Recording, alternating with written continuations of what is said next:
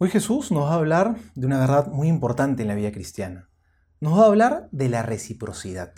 Y nos va a decir en el Evangelio, el que me reconozca abiertamente ante los hombres, yo lo reconoceré ante mi Padre que está en el cielo. Creo que son palabras muy importantes que, nos invitan a la valentía, al coraje para anunciar abiertamente a Jesús. El mundo de hoy creo que ha logrado que tengamos miedo de anunciar a Cristo, que tengamos miedo de poder anunciar lo que creemos que es verdad.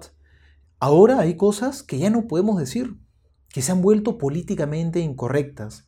¿Y cuántas veces nos callamos? Y nos callamos por miedo, por miedo a cómo nos van a mirar, a qué nos van a decir, a que nos puedan rechazar.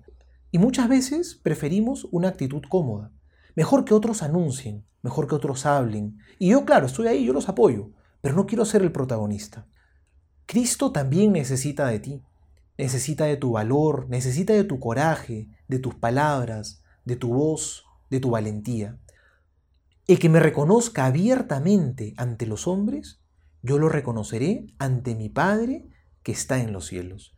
El Señor nos invita a reconocerlo abiertamente, explícitamente, sin medias tintas, ser claros en qué cosa es lo que creemos, qué cosa es lo que valoramos en esta vida. El Señor nos promete además que aquellos que tengan esa valentía, aquellos que se la jueguen por Él, el Señor también va a interceder, va a estar ahí ayudándonos en estas batallas. Es verdad que a veces no sabremos bien qué decir, a veces sentiremos que las palabras no nos brotan con naturalidad, pero no nos olvidemos que si el Señor es quien nos envía, Él no nos deja solos. Seamos valientes apóstoles de Jesús y demos testimonio de ese tesoro inmenso que Jesús nos ha regalado. Soy el Padre Juan José Paniagua. Que Dios te bendiga.